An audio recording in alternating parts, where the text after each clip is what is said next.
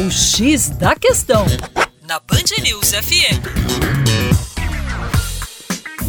Olá, ouvinte Band News, como vai? Tudo bem? Com você, o Juninho Lopes, professor de Geografia aqui do coletivo Terra Negra. E normalmente nós escutamos falar aí de Mercosul.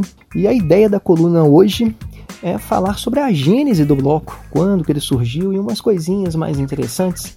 Vamos lá, o Mercosul, que é o Mercado Comum do Sul, também pode aparecer aí Mercado Comum do Cone Sul. Surgiu lá na década de 90, mais precisamente no ano de 91, com um tratado, que foi o Tratado de Assunção. Inicialmente esse bloco era formado por quatro países, o Brasil, o Paraguai e o Uruguai e os nossos irmãos argentinos, né? portanto, quatro países. E o objetivo inicial era formar uma zona de livre comércio e para você ter uma zona de livre comércio, você tem o fim ou a redução de tarifas alfandegárias. O intuito, portanto, é intensificar as trocas comerciais e promover o crescimento do PIB de todos os países.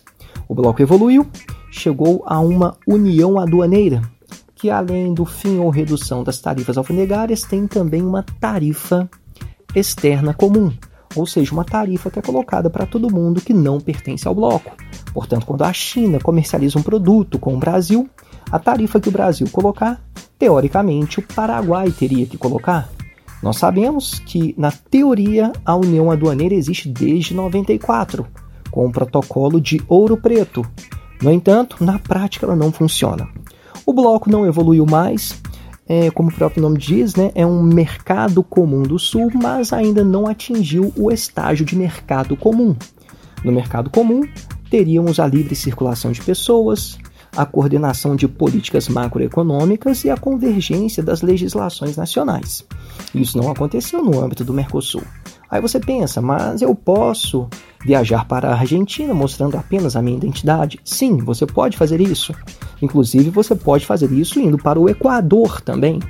E o Equador não é membro do Mercosul.